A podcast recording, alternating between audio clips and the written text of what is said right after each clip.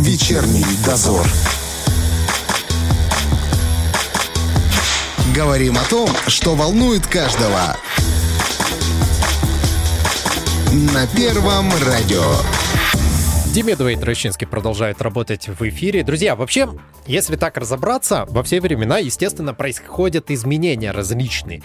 И чаще всего они кажутся нам дикостью. Вот мы смотрим на то, что вокруг, и мы думаем, да нет, да не надо, да зачем это все? Но со временем это приживается и становится такое, знаете, как нормой. Хотя кое-что не становится нормой, а кое-что вызывает вопросы, кое-что не вызывает вопросы. В общем, вот эти все современные тенденции, они очень странные, они очень странно влияют на наше общество, и хочется задать вопрос, куда идет человечество, куда мы катимся в конце концов. Выяснять это мы будем с директором Института управления права и социально-гуманитарных наук ПГУ, доктором социологических наук, доцентом Еленой Михайловной Баб Бабковой. Здравствуйте. Здравствуйте. Как вы относитесь вообще к современным тенденциям? Ну, как тут нет, наверное, однозначного ответа, потому что-то что нравится, есть, что-то нет? да, конечно, есть что-то положительное, есть что-то то, что вызывает по меньшей мере, угу. мере недоумение, а есть, конечно, вещи, которые вызывают резкое отрицание. Давайте я вам тогда такой задам вопрос. Это м, личное ощущение. Вот когда ты смотришь на историю, да, вот всю эту историю, ты понимаешь, это прогресс. Вот мы прям вот так вот, ну, когда мы в целом в глоб, глобальном плане берем, мы так развиваемся, и с каждым столетием становится все лучше и лучше и лучше. Но находясь в сегодняшнем моменте, стойкое ощущение, что мы деградируем и катимся непонятно куда. Это действительно так? Или я просто близорукий? Нет, ну, критичное отношение и даже самое критичное, ну, наверное, никому еще не мешало, и, наверное, даже где-то это полезно. Но, конечно, нужно отметить, что сейчас в целом человеческое общество очень сильно меняется. А, во-первых, мы очень активно погружены в информационный поток, потому что сейчас все получают информацию из разнообразных угу. источников. Почему говорю все?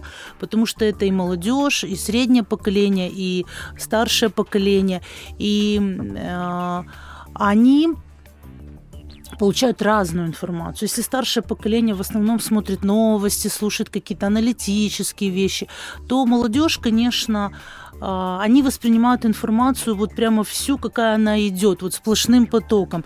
И хорошее, и плохое, и нужное, и ненужное. И это действительно такой такой механизм, который сложно контролировать и который действительно, мне кажется, во многих вещах ведет к деградации.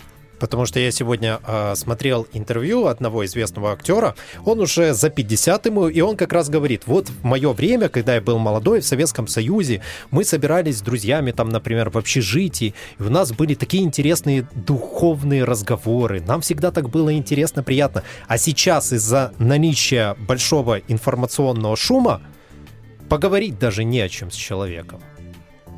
Ну, я где-то соглашусь с ним, тем более, что, наверное, все-таки старшее поколение по своему образованию и воспитанию отличается, ну, просто вот в корне от того, э, с тем, как происходят социализирующие процессы современной молодежи. Угу. Потому что, э, с одной стороны, да, действительно, если взять людей 50 лет назад, они были более или менее равны по статусу. То есть у них э, была равная возможность к хорошему образованию, Э, к такому, скажем, среднему достойному уровню жизни. Я имею в виду, конечно, Советский Союз, и у них были серьезные э, воспитательные э, вещи, когда их и воспитывали патриотически, и была культура вообще межличностного общения, да, и вот даже между юношами и девушками, хотя не было там никакого полового воспитания, еще какие-то, то есть вот таких курсов в школьной программе не было, но тем не менее были какие-то более жесткие нормы, и люди были более ну что ли, нельзя сказать ограничены, но они были более, у них что-то вроде самоцензуры было в их поведении. У нас, конечно, сейчас эти механизмы ослаблены, и люди э, позволяют себе гораздо больше. То есть меньше смотрят на общественное мнение, э, меньше слушают старшее поколение. И, конечно, с одной стороны, это можно показаться, что это там деградация, это неправильно. Uh-huh. С другой стороны, вы поймите, у людей очень сильно расширяются горизонты горизонты и очень сильно расширяется э, взгляд на свою жизнь, на, свою, на свое развитие, э, трансформируется даже само понятие социальной нормы. Поэтому, конечно, Здесь надо исходить из, из э, той позиции, что, в принципе, эти люди были воспитаны в разных условиях. Более того, образование было, ну что ли, более медленным. Сейчас, пока студент учится, некоторые знания, они устаревают в момент получения этого знания. Конечно, раньше такого не было. Не приведет ли это к тому, что появится общество одних сплошных эгоистов? Ну, нет, конечно, я думаю, что сейчас происходит вот с нашим обществом. Почему я говорю с нашим? Ну, я имею в виду, так сказать, постсоветское пространство, да, Приднестровье и Российскую Федерацию. Э, конечно, сейчас уровень э, индивидуализма в поведении, да, в поведенческих практиках, он, конечно, увеличился по сравнению с тем коллектив, коллективистским сознанием, который был раньше.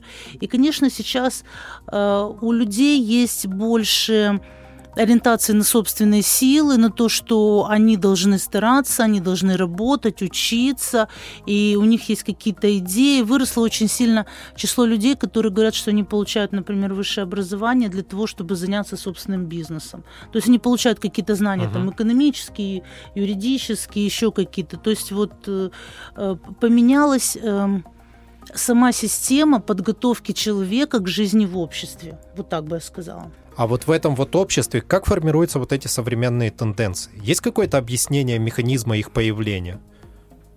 ну, тенденциям вы имеете в виду определенным, э, что ли, практикам поведенческим? Ну, наверное, здесь сложно сказать механизм появления, потому что здесь надо, наверное, рассматривать такие понимания. Вот передо мной я слышала немножко интервью, э, девушка рассказывала там о моде, да. Угу. То есть мода это что, что то есть на социальное поведение, наверное, тоже есть определенная мода, потому что есть вещи, которые делают, скажем, юноши, девушки, подростки, и смотришь, ну, что-то забавно, что-то непонятно, что-то как-то отторгается у взрослого населения.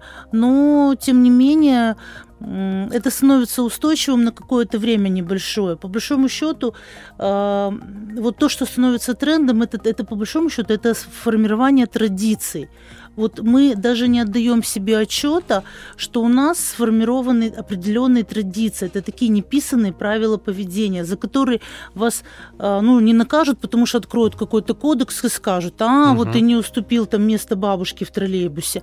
А, это ведь традиция, это тренд. И на самом деле...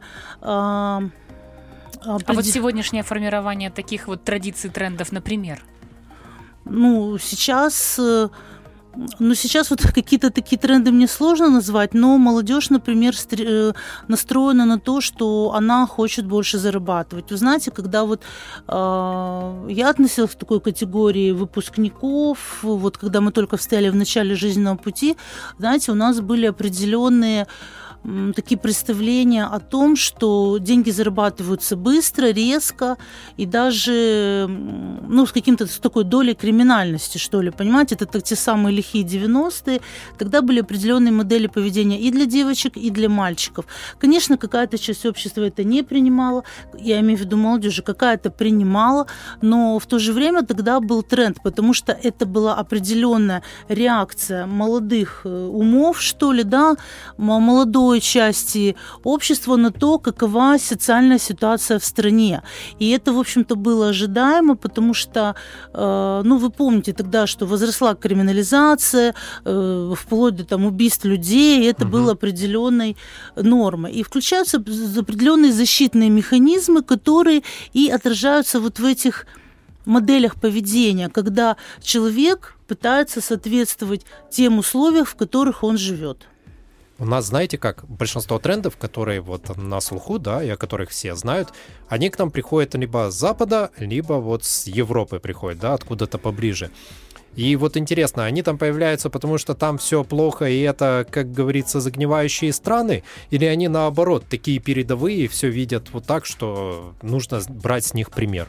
А может, они просто жиру бесятся. Вот им нечем заняться, у них сытое общество, и поэтому они придумывают лишь бы что-то придумать, чтобы себя занять. Нет, ну, смотрите. Ну, например, тренд. Если мы возьмем в Европу, там достаточно часто в последнее время происходят молодежные выступления, да, вот мы знаем во Франции особенно, да, там угу. погромы, когда молодежь там недовольна уровнем жизни, безработицей и так далее, и происходят э, всякие такие, э, ну, антисоциальные явления. Ну, наверное, все-таки это не от того, что они деградируют или мы деградируем. Это от того, что, опять же, это ответ, ответная реакция на то, что происходит в обществе. И чаще всего именно законодателями такие, вот такой социальной моды, назовем это, выступают люди молодые потому что э, пожилые люди, мы э, тоже имеем какие-то свои тренды, которые когда-то раньше начались, но к ним уже все привыкли, они стали социально приемлемыми, и вот мы, ну, так вот уже и движемся. А вообще вот эти вот, когда тренд сформировался, например, там, не знаю, в США, и его здесь пытаются продвигать, насколько это нормальное, нормально или не влияет ли это на, ну, скажем так, самоидентичность народа нашего? Ну, я думаю, что такое воздействие и вообще, значит, когда говорят продвигать, да, то есть, то есть это формирует определенную поведенческую практику. То так. есть это устойчивый механизм поведения, угу. да, это какие-то действия, это ход мысли, поступки, да. Э, на самом деле, я думаю, что в нашем случае, к сожалению, когда нам это на, накладывают на наше да. сознание, да, я не думаю, что это всегда позитивно. Потому что вот э, когда там, скажем, 20 лет назад очень популярными были после развала Советского Союза, вот через какой-то период а, было очень популярно вот семейное планирование. То угу. есть дети рождались запланированно, были эти э, центры семейного планирования и так далее, и так далее. И вот в тот период времени а, было достаточно интересно, потому что, а, ну, вы понимаете, это, это популяция – это э, человеческий ресурс, да, человеческий капитал. И вопрос, почему вот в этом именно моменте начинает прививаться или использоваться, или адаптироваться какой-то зарубежный опыт. На самом деле, э, ну, это с одной стороны, да, при, э, это формирование политики вот такой, когда ограничивается рождаемость. То есть это, это было выгодно, чтобы у нас меньше рожали, чтобы угу. это в голове вбивалось, что э, ограничьте эти рождаемость, ограничьте, ограничьте количество детей в семье в целом, э, разумное планирование. Э, то есть, понимаете, здесь, если смотреть напрямую, то вроде бы, ну, действительно, чем иметь нежеланного ребенка, которого там не воспитывают как положено, не обеспечивают. С другой стороны, в голову вбивалась мысль о том, что ребенок это не великая ценность, что это можно обойти стороной, что это можно э, делать определенные там вещи с женским организмом и так далее. То есть здесь это такой тренд был, который какое-то время он просуществовал, а потом, в общем-то, нет, есть, есть э, центры, которые занимаются там репродуктивным здоровьем, которые консультируют, mm-hmm. которые, абсолютно нужная вещь. Кстати, вот у нас тоже есть такие есть такие центры. Вот. Но вот это была та тенденция, которая, мне кажется, не была позитивной. А у нас сейчас, знаете, как тенденция на child-free. Ну, child-free, понимаете, вот это, опять же, вот, если говорить о том, социальный тренд, да, как он формируется. Вот смотрите, а, когда-то я а, прочитала такое исследование интересное, что в Германии исследование было проведено, наверное, в 70-е годы, и тогда они говорили, что э, результаты исследования о том, что э, порядка 30% женщин, которые получили высшее образование, никогда не выйдут замуж и не станут матерями. Прикольно. Понимаете? Это, ну, потому что правильно, женщина идет работать, угу. она не занимается той социальной ролью, какая ей предназначена угу. быть матерью, хранительницей семейного очага и так далее. И чаще всего эти женщины даже там, если у них и возникают какие-то там отношения, то они все равно не доводят их до деторождения, до продолжительного брака. То есть образование здесь играло пагубную роль. Это с одной стороны. С другой стороны, а, когда Э, женщина вообще была включена в общественное производство, все ее функции домашние, они очень сильно ограничились. Понимаете, у мужчин не произошло такое изменение их функций, а у женщин произошло, имеется, имеется в виду именно э, брачно-семейных, да, вот э, когда они хозяйки в доме и так далее. И на самом деле э, вот эта тенденция child-free, она развелась же не случайно. Потому что для того, чтобы сделать э, карьеру, люди сидят с утра до ночи на работе, они, ну, они получается, что подчинены какой-то одной идее. И на вот эту другую трудоемкую, энергозатратную э, работу по воспитанию детей, вот ну так это назовем, у них просто не остается ни сил, ни времени. То есть это тоже определенная картинка сформированная, и даже где-то западной культуры, что вот, э, да, там американская мечта, добейся всего сам Да-да. и стань там, ну, условно говоря, миллионером. Конечно, да, это является источником э, вот именно этой идеи. Плохо, что такие идеи потом перенимают те, кто вот реально, например, не работает и не строит карьеру. Где-то начитался просто, о, мне это подходит. Вы знаете, это такие более, ну что ли, маргинальные люди. Хотя у всех жизнь складывается по-разному. Нельзя сказать, что люди, которые не завели детей, это бывает очень много э, ситуаций в жизни, почему этого не происходит. Вот и образование, и работа, и здоровье. Ну и иногда у кого-то просто не сложилось. Но э, когда человек это декларирует изначально, конечно, это определенный тренд, и он э, связан с достаточно серьезной степенью эгоизма. Когда читаешь э, в интернете комментарии под разные тренды и тому подобное, чаще всего пишут как раз, что мы сыты, ну, в массе своей, обутые, одеты, с крышей над головой, Поэтому нам просто нечем заняться, и мы вот придумываем себе что-то. Так может действительно нас разуть, раздеть и заставить бороться за еду, чтобы мы ерундой не занимались? Ну, откровенно говоря, я все-таки считаю, что нет. Я считаю, как вот Меладзе поет, жить нужно непременно хорошо. Я считаю, что мы должны быть здоровыми, счастливыми, мы должны обязательно как-то вот э, искать ту нишу свою социальную, где нам будет комфортно и радостно. Потому что на самом деле ходить на одну и ту же работу 20-30 30 лет, это же с ума можно сойти. Только в одном случае, когда работу вы любите и любит она вас, то тогда, ну...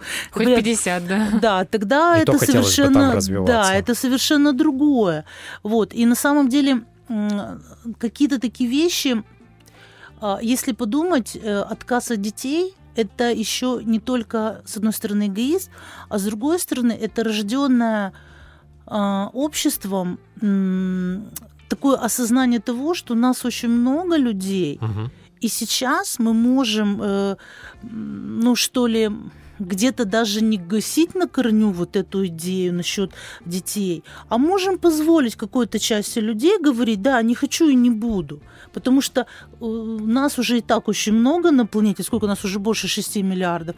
Поэтому общество, в общем-то, понимает, ну нет-нет, как бы вы никому плохо не угу. делаете, вы там никого не... Разрешает, по сути, общество. Да, поэтому общество эту идею воспринимает достаточно ну, ровно, скажем так. Хотя есть люди, которые говорят категорически нет. Вот, с другой стороны, это выбор каждого человека. Ну, знаете, выбор — это выбор, а когда тебе пытаются это навязать, это выглядит более странно. Я предлагаю поговорить о некоторых таких популярных э, трендах. Вечерний дозор. Елена Михайловна Бабкова у нас в гостях. Говорим о современных трендах. Давайте поговорим вообще вот о том, что больше всего на слуху и насколько это применимо к нашему обществу, да, я имею в виду российское и, может быть, приднестровское. А, ну, Начнем с того, что мало, скорее всего, нас касается. Это, конечно же, Black Lives Matter, а, права чернокожих людей, а у нас, и которых выясняется вдруг внезапно, что их никто не любит, и что их по цвету кожи притесняют. У нас есть такое, ну вот возьмем, если Россию, да, там есть такое отношение к выходцам с Кавказа чаще всего ну, там не столько по национальности, сколько вот по внешности отбирают этих людей и сразу же нет, отправляют их в бан, так сказать. Как формируется вообще вот эта вот ненависть к людям, которые отличаются от тебя по цвету кожи и по национальности? Есть какой-то механизм? Ну, механизм-то определенно есть, когда любое неприятие как-то формируется. Есть какие-то устойчивые стереотипы. Есть устойчивые стереотипы, которые влияют на то, как у людей складывается оценка. А, у кого-то это какой-то личный опыт столкновения с какой-то угу. ситуацией, э, зачастую опыт негативный, и если в семье папа, там, например, ну, условно говоря, а, там, как что-то не поделил с каким-то вот э, определенным, ну, скажем так, японцем, да, чтобы никого не... то он уже в семье будет культивировать того, что все япон... культивировать идею того, что все японцы плохие. Почему говорю японцы? Потому что в Приднестровье японцев нет, нас никто не слышит, и мы никого ну, не, не, обидим, не, не обидим, да. Хотя, вы знаете, я вот Единственный по этому принципу... японец из Приднестровья такой, что? Вы знаете, я однажды так сказала на э, лекции, привела такой пример, но я сказала не японцы, я сказала китайцы. И вдруг все начинают смеяться. Э, сидела в аудитории девочка, которая имела китайские корни. Вот, ну, это такой был забавный не знаешь, случай. Да-да. Вот, ну... Плюс еще, конечно, например, э, историческая память. Вот э, там, где воевали, там, где были жертвы, где, были, э, где была агрессия, где были погибшие или там какие-то серьезные разрушения, то, конечно, это будет восприниматься. Ну вот, например, неразумно, конечно, говорить, что немцы это фашисты, но это, конечно, глупо, это неправда. Но у нас, вот если я сейчас скажу, что фашисты, ведь у всех возникнет внутри Немцы, неосознанно, да? нет, нет, нет, именно к фашистам возникнет неосознанное негативное восприятие. Это Согласны? Да, да. Некоторые люди могут до сих пор это переносить и на немцев, но я думаю, что это э, очень маленькая категория, потому что все понимают, что это определенные идеологические взгляды были, это вот война, которая, ну, во многих семьях погибшие. Вот вам, пожалуйста, формируется тренд. И я вам скажу откровенно, что когда вот мы делали исследования, даже у довольно ну, юных приднестровцев, все-таки вот это понимание того, что фашистская идеология это не что-то античеловеческое, что это ну, такое негативное, она сохраняется до сих пор, потому что у нас плюс э, в рамках патриотического воспитания у нас до сих пор вот эти вещи, касающиеся военных действий, касающиеся агрессии, огромного количества жертв, миллионы же были погибших, это, конечно, сохраняется, и вот этот негативный тренд. Если говорить о том э, тренде, который когда там они, э, значит, погиб этот э, чернокожий парень, который хотя там был и наркоман, и вообще угу. такой социальный минус был, и там началось вот это просто, на мой взгляд, светопредставление, когда там пьют, э, чуть ли не ноги моют и воду пьют, как вот это есть выражение. Но на мой взгляд, это уже, знаете, это перекос это перекос. Когда немецкий канцлер э, там в 50-е годы э, просит э, прощения за то, что вот погибшие люди были и так далее, но это нормально, потому что действительно это была огромная, это огромная социальная катастрофа была воен, Вторая мировая война. Но когда почему-то какие-то белокожие там девочки и мальчики вдруг начинают, э, потому что когда-то были рабы, да, да, это неправильно, это надо осудить, потому что никакой нормальный человек не может быть в рабстве, ну, любой человек. А сейчас вдруг спустя э, сотни лет они какую-то такую создали формулу. Мне кажется, это медийная вещь, которая была создана для того, чтобы отвлечь от каких-то внутренних проблем социальных, экономических, политических, каких-то просчетов. Э, создается вот такая вот, э, ну, извините меня, чушь. Поэтому а mm-hmm. вот это наше внутреннее ощущение, да, когда мы не любим представителей других национальностей там или рас, оно не формируется из-за того, что мы чувствуем себя выше их. Знаете, как простой пример, москвичи и понаехавшие. Не, ну, чаще всего понаехали, говорят как раз те, кто понаехали. Вот, но на самом деле, конечно, да, это, что... Э, простите, прерву, это как пример с того же интервью, которое я сегодня смотрел, где человек говорит, вот вот эти провинциалы приезжают из сел, нормальные москвичи переходят дорогу по подземному переходу, а этот бежит по проезжей, ну, бежит через дорогу вот поверху. Вот видите, вот сразу же какой негатив, да, чувствуется? Ну, фактически все люди Хотя он сам склонны, э, склонны к тому, чтобы самого себя поднимать немножко, угу. возвышать, ну, а кого-то, наверное, чуть-чуть принизить, да. В этом, наверное, есть какие-то вещи, в которых лучше разбираются психологи. Ну, я думаю, что да, наверное, какой-то момент этот есть. Ну и плюс э, всегда же раньше было лучше. А когда вот они понаехали сейчас, стало хуже. Ну, то есть работает какой-то вот такой механизм. Раньше, конечно, были моложе, ничего не болело там, и солнце было ярче, трава была зеленее. Но и не только в этом. На самом деле, когда жизнь человека меняется, становятся хуже условия жизни, то начинает работать формула. Бьем японцев, и наша жизнь становится сразу хорошей и прекрасной, и всем всего хватает. Понимаете? То есть находится какой-то враг, на которого сваливаются все ну, скажем так, грехи, uh-huh, проблемы uh-huh. и так далее. Все причины упираются вот в этого человека. И это не важно, кто это. Может, это только кошки с зелеными хвостами. Вот они во всем виноваты. Но чаще всего понятно, что это какая-то определенная группа социальная, которая выбрана там по национальному признаку, возрастному, половому, там, я не знаю, гендерному, еще какому-то. Но в таких случаях надо тогда обращать внимание на себя в первую очередь, чтобы как-то с этим вы справиться. Вы понимаете, на самом деле ведь, э, вот, например, да, вот возьмем, допустим, многоэтажный дом, в котором там есть сколько-то там квартир, 9 этажей по 4 квартиры, ну вот вы представили. И есть люди, которые общаются больше, меньше, вежливо, uh-huh, невежливо. Uh-huh. Но есть какой-то человек, которому все в, в чем-то мешают. Да, вот да. такая ситуация, ну, многие, наверное, сталкивались хотя бы раз в жизни. Да так разве этот человек не любит нас там или кого-то, жителей этого подъезда или дома, потому что они там действительно плохие, потому что они там черные, белые, сиреневые? Нет, не поэтому, потому что у нее такое воспитание у этого, ну, чаще всего это женщина, конечно, потому что у нее такое воспитание, такое восприятие жизни, она, ну вот, этот человек. Поэтому, на мой взгляд, вот эти все негативные вещи, они все-таки идут от воспитания. От, от воспитания, но и еще от примера. Если в обществе мы видим, что э, происходит обман, подмена понятий, там процветает там взяточество, воровство, еще что-то, то сколько бы мы ни говорили ребенку или юноше или девушке, что ай-яй-яй, это нехорошо, но если он видит, что оно так в жизни происходит, это он, работает. Вы... конечно, он это все возьмет на вооружение.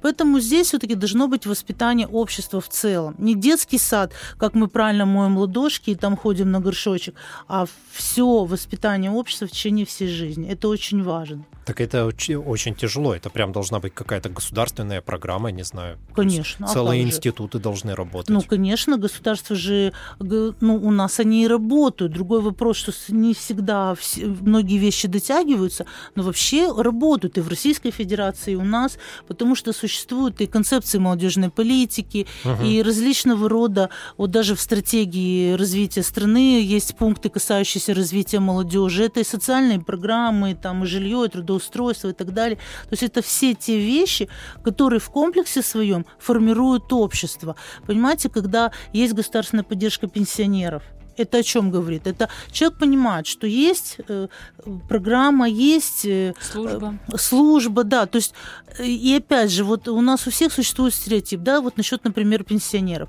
что в Америке им там всем прекрасно в домах престарелых, uh а у нас с домами престарелыми не очень, престарелых не очень хорошо. А, ну, на самом деле у нас это просто, мне кажется, в недостаточном количестве, и у нас не настолько раз, развита служба вот этой социальной поддержки. И вот, например, в университете у нас есть специальность социальная работа, и она не является популярной. А на самом деле, если посмотреть, что в Приднестровье много молодежи уезжает, много уже пожилых людей возвращаются сюда. То есть у нас серьезная нагрузка на пенсионную систему и в плане финансовом, и в плане социальных работников, потому что кто-то должен за этими бабушками и дедушками смотреть. То социальный работник это должна быть топовая специальность, потому что мы должны готовить специалистов, потому что для Приднестровья это очень важно. Ну, кстати, если посмотреть, например, на Германию, там э, очень активно сейчас с этим работают, там увеличивают очень сильно зарплаты социальным работникам, там привлекают для того, чтобы люди работали и в домах, и просто приходили э, в квартиры пенсионерам. Это действительно у них сейчас прям Потому что помимо профессию. здравоохранения, помимо каких-то материальных моментов, там этих людей помыть, полечить, покормить, помимо этого есть важный вопрос. Они же от того, что они пожилые, они же не перестают иметь внутри себя человека интересы, душу, эмоции. Ему надо какое-то общение и так далее. А у нас сейчас нету вот как раз того тренда, который есть во многих странах, особенно европейских, это тренд на устаревание общества. У нас однозначно он есть. Это что значит? Стареющее общество. А, стареющее все. Да, стареющее общество, потому что э, даже вот вы, если задумаетесь на секунду, да, то вы поймете, что вот если взять 50 э, каких-то ваших знакомых, друзей, Так, да. родственников, то вы увидите, какой огромный процент молодежи уезжает. И он уезжает в молодом возрасте, где-то работает. А зато могу сказать, что поколение, вот, например, вот чуть старше меня, кто ближе уже к пенсии, еще кто э, пенсионеры несколько лет, они работают, а потом они все возвращаются сюда. То есть и так будет, и плюс еще наше, которое население здесь живет, оно тоже, э, ну, уже возрастное. Это Ну- на- наносит вред государству? Такая тенденция. Это не вред. Это нельзя сказать, что это вред, потому что иначе нам что, их всех тащить в гору, пусть их там вороны склеют? Это нет, не в этом смысле. Это просто очень тяжело для экономики. Ага. Потому что, как это есть выражение, на одного с сошкой, восемь с плошкой. У нас, к сожалению, а, вот в этом смысле так. Потому что ну, люди пожилые, ну, с этим же, ну, как, э, их, им нужна забота, помощь, поддержка государства, и государство наше это старается, оказывает, но для нас это большой вопрос. Нам нужно с этим эм, под эту модель и под такое развитие нашей страны мы должны это понимать, и что сейчас люди полные сил, через 10-15 лет, они- а это Ага. не так много, они станут п- пенсионным населением. И под это нужно п- перестраивать нашу, может быть, даже систему образования где-то частично. Ну, не систему, но я имею в виду подготовку этих Мгм. специалистов, экономические какие-то льготные моменты и так далее. Очень не хватает, знаете, как раньше было, домов, где собирались по интересам пожилые люди. А, да, да. Вот это вообще не хватает, конечно, в Клуб республике. пенсионеров. Ну, вы грубо знаете, говоря, это- да. Это вообще э, сейчас же э, какая у нас вот э, есть тенденция? Вы, наверное, наблюдали все, что у нас открываются э, сельские маленькие, они называются ФАПы, да, вот Мгм. эти Да-да-да. м, как медпункты, так Да, иными да. словами. Очень много ре- ре- ремонтируется домов культуры, сельских, да. городских, и вот эта вся инфраструктура, э, такая, скажем, досуговая, медицинская, она постепенно восстанавливается, особенно последнее время, и э, как бы специалисты там будут работать, я думаю, что это будет Привлекать как раз да, Конечно. незанятых пенсионеров для того, чтобы да, они, они могут могли там и работать, и в то же время они могут Мгм. эту услугу как бы получать. Я, честно говоря, не подумал об этом. То есть Да, мы, мы про- общаемся с главами го- городов и районов, они рассказывают про то, что там в селах восстанавливают там дома культуры. И я только сейчас об этом подумал, что действительно ну, же... например, вот э, возьмем село, да, вот у них есть амбулатория, то есть Да. это как маленькая больница. И вот у них это даже прямо является таким определенным культурным центром, потому что вот осенний период ходят, делают там, э, ну, не вакцинацию, а пролечиваются, там Мгм, укольчики, мгм. капельницы. Они там все же друг друга знают, они общаются, они обмениваются новостями, потому что э, когда человек стареет, он же ведь не перестает быть человеком с интересами. Да, он не может пробежать 100-метровку, хотя некоторые могут. Тут вот недавно показывали забег. IT-забег, да. Да, и там были такие достаточно возрастные люди, которые активные, спортивные, ну просто вот э, аплодисменты им. А есть люди, которые любят там, и, что плюс пенсионеры очень много работают с молодежью. Вот, и, например, вот такие авиаконструкторский клуб есть, например, в селе Чобруч. И там вот, я знаю, некоторое время назад был очень возрастной руководитель, к сожалению, не помню, как его зовут, они такие модели делали, и потом ребята поступали в крупнейшие российские вузы, вот, э, конструкторские. То есть э, это аксакалы, их беречь надо. Ну, кстати, или, например, в Днестровске есть клуб ветеран, где э, и хор, и, И танцы. есть. И в Тирасполе есть большие тоже. Хочется, такие. Значит, надо просто побольше там. привлекать туда больше людей пожилого возраста, вовлекать их в эту деятельность. Потому что очень многие сидят дома и только и делают, что смотрят Ну, телевизор, ругают Америку пе- и пере- все. Ну, Америку правильно они ругают. Надо, надо пережить, конечно, коронавирус, потому что это все-таки такое э, тяжелое время. Ну вот опять же, смотрите, вот вы говорите тренды, откуда они берутся. Наша молодежь, возможно, бы сидела и сидела, каждый бы конкретно к своей бабушке, дедушке сходил. А ведь достаточно много ребят, вот молодых студентов, они пошли вот э, волонтерами, Мгм. они там э, ну, помогали людям, потому что, ну, действительно, для пожилых людей это было тяжело. И вот вы говорите, чего больше, индивидуализма или коллективизма? Нет, все-таки, видите, когда наступают тяжелые какие-то времена, ну, не дай бог Мгм. нам, конечно, войны, там это, ну, не надо, просто это очень все сложно. На самом деле общество консолидируется. И общество э, консолидируется между поколениями. И вот возникает вот это вот понимание того, что надо помочь. Ведь, наверное, э, если я сейчас скажу, что э, вот во время пандемии, особенно когда вот первый период был, когда было ну, прям Когда очень вначале, жутко, да. да, и страшно так было. Очень многие молодые соседи или кто-то и бегали в магазин, Да-да. и там лекарства покупали. То есть как бы, ну, то есть вот эта консолидация общества, она есть, она не потеряна. И когда мы говорим о деградации, к сожалению, да, э, есть моменты, вот связанные с глобализационными процессами, когда люди понимают, что они в огромной массе, и по большому счету до, до каждого из них там никому нет дела, и они могут себя вести как угодно, этот тренд есть, а- однозначно есть, однозначно есть. Более того, интернет, он дает возможность безликого высказывания. Почему безликого? Там фотографии есть их, мы знаем их всех в лицо. Почему они все равно позволяют себе это? Многие. Воспитание. Да Так ладно, знаете, ну вот хорошо- знаете, как- хорошо вот же он, вот воспитывали, он да. сидит в оффлайне, разговаривает нормально. Но как только ему позволяют сказать что-то в интернете, там такое льется, и ты думаешь, да как так? Мы только что чай пили, все нормально было, а тут ты такая свинья. Нет, а вот именно вот эта преграда, ну не преграда, как бы, я вам говорю, интернет, он создает определенное такое ощущение обезличенности. Мгм. Безнаказанность. Вы знаете, у возможно, меня даже. было одно время такое увлечение. Я вот э, читала комментарии людей под какой-то статьей. Да, я тоже этим занимаюсь Вот периодически. я читаю. У меня есть одна тема такая любимая, которая и знаете, в какой-то момент я сама себе говорю, зачем ты это читаешь? Потому что там настолько все жестоко. Мгм. Про хамство это уже понятно. Храм, хамство, ну, понимаете, если человека мама с папой не научили, то, ну, что ему можно объяснить, понимаете? Вот э, такой был известный комик Райкин, и он когда-то сказал фразу, есть такие вещи, которые людям объяснить нельзя. И вот откровенно вам скажу, я думаю, ну как же тут, ну как это нельзя? Можно, ну как, ну вот объясни два раза, три раза на примерах. Оказывается, действительно, что нельзя в сообществе, вот когда там кто-то пишет, ну, наверное, все-таки, вот как объяснить человеку, что ты один с другим сцепились и поливаете друг друга нецензурной бранью? Ну, объясните, пожалуйста, как это можно объяснить? Этот человек должен это понимать, это должно быть какое-то внутреннее воспитание и понимание чего-то.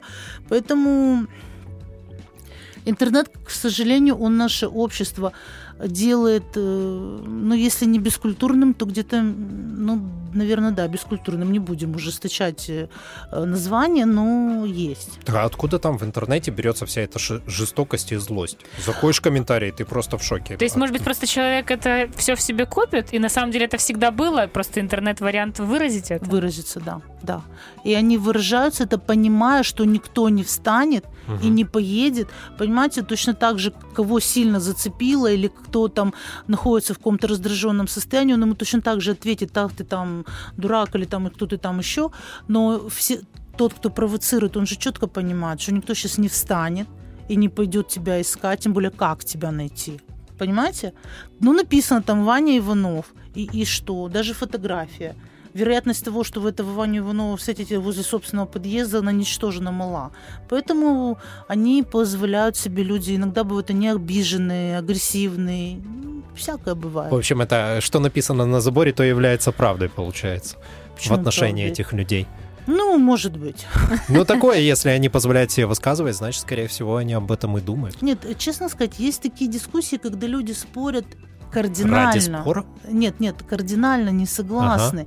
И они доказывают друг другу, но они это как-то доказывают спокойно, А, ну в такие, разумных да, выражениях, без э, там сравнений с, с разными представителями там животного мира и так далее. А есть люди, которые не, не могут спорить. И чаще всего вот там вот исторические комментарии, когда там какие-то нестыковки, и там люди даже говорят, а, да, я признаю, да, вот там это событие Мгм. произошло на три года раньше, ну, условно говоря. Вот. И, и, конечно, там такое есть. Но, честно говоря, даже вот э, футбол, вот, который сейчас обсуждали просто все, э, я нашла в каком-то месте, где два парня сцепились. Почему? Вот мне, честно говоря, непонятно. И они друг другу прям вот грубили. Ну, Ну, позволяет им все-таки интернет. Правильно вы заметили. Хочу спросить о тренде на феминизм. У нас вообще есть вот такая в обществе дискриминация женщин? Ну, это два вопроса. Есть, есть вообще какие-то вот именно социальные исследования, которые, может, проводились, которые показывают? Ну, смотрите, откровенно говоря, я тему гендера не люблю. Почему? Э, ну, потому что, во-первых, она у нас четко не понимается. У нас все говорят дискриминация женщин. Нет, дорогие товарищи, у нас есть и дискриминация мужчин тоже. Да, я согласен. Вот. И она не менее серьезна, чем дискриминация женщин. Да.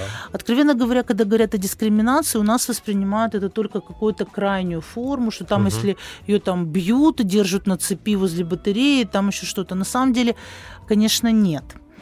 А, давайте э, как бы разобьем на две части. Что Давайте. такое феминизм и что такое дискриминация женщин, да?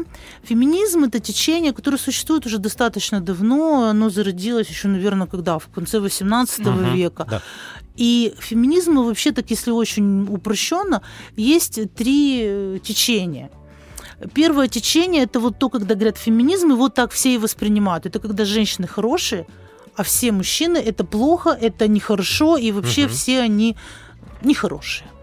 Это од- одна часть. Вот это такие ярые, фем- агрессивные феминисты. Это те, которым дверь нельзя открыть, стул подвинуть Мгм, и так дальше. Ну, то есть э, Мало адекватности в этих. вот, ну это э, тоже было вызвано какими-то революциями, которые происходили, социальными потрясениями.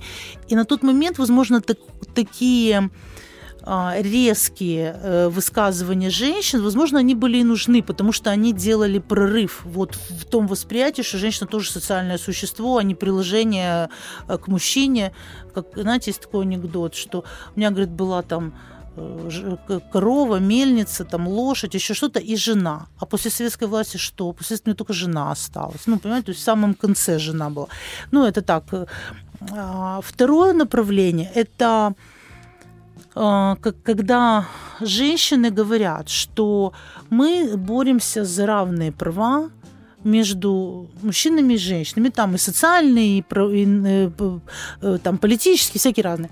А третье направление, вот оно, наверное, самое, ну, на мой взгляд, оно, наверное, самое, ну, что ли, такое заставляющее задуматься. Они говорят, нам не надо равные права. Ну, понятно, что не такие, когда там женщину можно бить, мужчину нет. Нет, должны быть в этом смысле там охрана жизни, там здоровья. Тут понятно, что должно быть просто а, отношение к социальному существу. А вот это третье течение, они говорят, что мужчины и женщины разные. То есть у них должны быть разное к ним отношение. Они не равны. И на самом деле, если посмотреть на Советский Союз, то мы добивались чего? Равноправия. И сейчас э, нет разницы, по большому счету, между мужчиной и женщиной. То есть, как бы определенный, понятно, что женщина редко, когда идет на тяжелую физическую работу, но тем не менее. То есть, насчет феминизма, ну, э, у нас это скорее не феминизм, а это восприятие того, что женщины тоже могут быть самодостаточным существом. Без мужчины она может абсолютно нормально существовать в мире, кормить себя, растить себя, э, обустроить свой быт там в плане машин, домов, квартир, там всего такого. И даже ребенка родить для себя.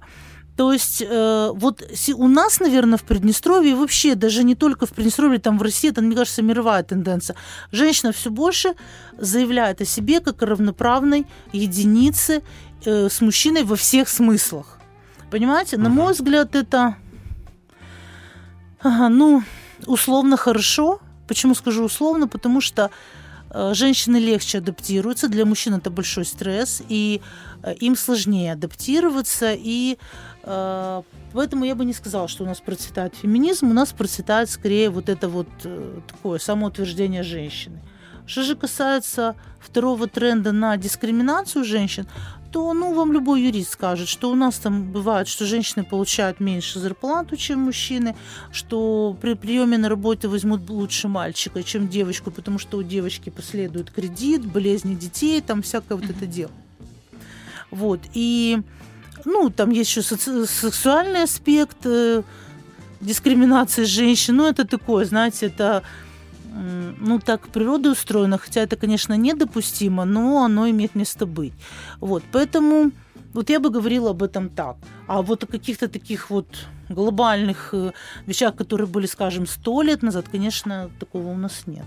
То есть можно не беспокоиться, женщины не возьмут вилы и не пойдут поднимут Вы мужчин. знаете, вот честно скажу, это уже такое не как экспертное мнение, а вот чисто женское мнение. Мне кажется, мужчины должны больше демонстрировать свою мужественность. В том смысле, что женщина не носит сумки, женщина не толкается на рынке, ей должны открывать двери, там какие-то ну, понимать, что она более, ну что ли, слабое существо, романтичное, нежное и так далее. То есть не то чтобы они должны, но это это как-то Хотелось приятно. бы, да? Хотелось бы, Хорошо, да, это как- приятно. Хорошо, когда это есть, и мужчина действительно э, является мужественным, а женщина, женщина женственной, но при этом мужчина не пытается в этот же момент, пока ты женственная и нежная, запихнуть тебя подальше и поглубже, понимаете? Так, э, ну, вы же понимаете, о чем я говорю. То есть очень часто мужчины, э, говоря о том, что, э, ну, раз ты такая женственная и хочешь, чтобы я носила тебе сумку, ну, тогда и терпи, я тебе буду, если надо, по голове давать. Ну, Не, это ну- условно говоря. Не, ну, Вот что ж делать? То, то- есть вот если у нас и проявляются какие-то моменты, да, вот женщина борется за свою какую-то э, свободу и равноправие, то только в таком я вот встречаю такие ситуации, когда ну раз ты девочка, тогда вот, пожалуйста. Не, ну мы же живем свет. тоже в силе стереотипов. На самом деле женщины у нас, понимаете, у женщин происходит как бы что-то вроде, ну не раздвоение, конечно, личности, но на самом деле вот взять нашу Согласна. современную женщину. С одной стороны, мы хотим вот заботы, тепла, внимания, мы такие все пушистые и такие замечательные. С другой стороны, мы можем так рявкать и можем э, и кулаком по столу, и командовать, и все. Причем и делать профессиональную карьеру, делать ее успешно. А как? Тяжело. Понимаете? А- Вопрос мужчинам, как ужиться с, такой, с таким, когда вот сегодня ты такая, а завтра ты такая. И ты Не- думаешь, да, да, да, что ну, делать? тут э, происходит, знаете, э, опять же, вот у у мужчин, у них стереотип в голове, вот я не знаю, у меня есть святая уверенность в том, что в глубине каждого мужчины сидит э, уверенность, что они более высшее существо. Сто процентов. Я даже не сомневаюсь. А в этом. можете и не даже спорить с глубоко, вот да. просто на поверхности, Да, понимаете? большинство но- мужчин так и думает, конечно. Нет, ну на самом деле, мне кажется, женщинам на то и дана интуиция, на то им дано коварство, ловкость, где-то мягкость, где-то даже красота, для того, чтобы э, ну, взаимодействовать как-то мирно между полами. Потому что все равно будет различие, будет разница, у нас разные социальные роли, разные функции, в конце концов у нас разная социализация. То есть мы по-разному Мгм. приучались э, ну, к существованию в обществе. И если девочка плакала, ее все бросались утешать, там тебе бантик, конфетку, что, только солнышко не плачь, то что говорили мальчику в этой же самой ситуации с разбитым коленом? Вот что? Ему говорили, не плачь, ты же мужик. Мгм. Понимаете? Ну, с детства же он идет так. Да, да. И потом в какой-то момент э, ну, происходит вот это вот столкновение стереотипов. И хорошо от этого не происходит чаще всего. Ну, надо быть все-таки, мне кажется, Более всем гибкими? более гибкими, да. У нас буквально одна минута. Хочу спросить, э, вот какие тренды будут популярными в будущем? Можно как-то это предсказать? Но я думаю, что будет продолжаться вообще очень сложно, потому что футурология и это очень комплексная, очень сложная Мгм. наука. И сейчас э, предсказать можно только технический прогресс достаточно определенно. То есть там что там, ну по Илону Маску он уже все объявил, что будет. Вот. И на самом деле это же реальные прогнозы. Это все понятно. Что касается вот человеческого поведения. Ну я думаю, что будет сохраняться тренд на здоровый образ жизни. Это однозначно. Постепенно, я думаю, к нему добавится тренд о том, что мы там вкручиваем себе э, железные ручки-ножки, чтобы мы могли Мгм. там бегать до старости. Я думаю, вот эти вещи. То есть, когда э, организм человека будет все больше сра- сращиваться с какими-то вот этими инновационными техническими моментами. А, Я думаю, что будет сохраняться тренд на экологическое поведение. Да, то есть в том смысле, что э, мы на самом деле сейчас будем с ужасом осознавать, да, что мы живем в природе, ну, и планета Земля, она, в общем-то, не безразмерна в плане своих ресурсов, и что здесь, наверное, мы как-то будем, ну, я надеюсь, будем как-то перестраиваться. А какие-то другие тренды, ну, сложно мне, наверное, сказать. Ну, будем надеяться, ничего плохого не придет, а все хорошее останется. Нет, Было ну, бы к неплохо. сожалению, знаете, я думаю, что вот э, смотрите, у нас какой сейчас есть тренд? У нас уже есть тренд на определенную архаику. Вот смотрите, посмотрите, что сейчас происходит с этим могилом. Это же 30 секунд. Ой. Да, да, в- Ну, в общих словах. Хочется надеяться, что у нас будет э, тренд преобладать разумное э, сосуществование над всякими агрессивными вещами. Вот на этой ноте мы и закончим. У нас сегодня в гостях была Елена Михайловна Бабкова, директор Института управления права и социально-гуманитарных наук ПГУ, и доктор социологических наук и доцент. Спасибо, что были сегодня Спасибо. с нами. Вечерний дозор. Говорим о том, что волнует каждого.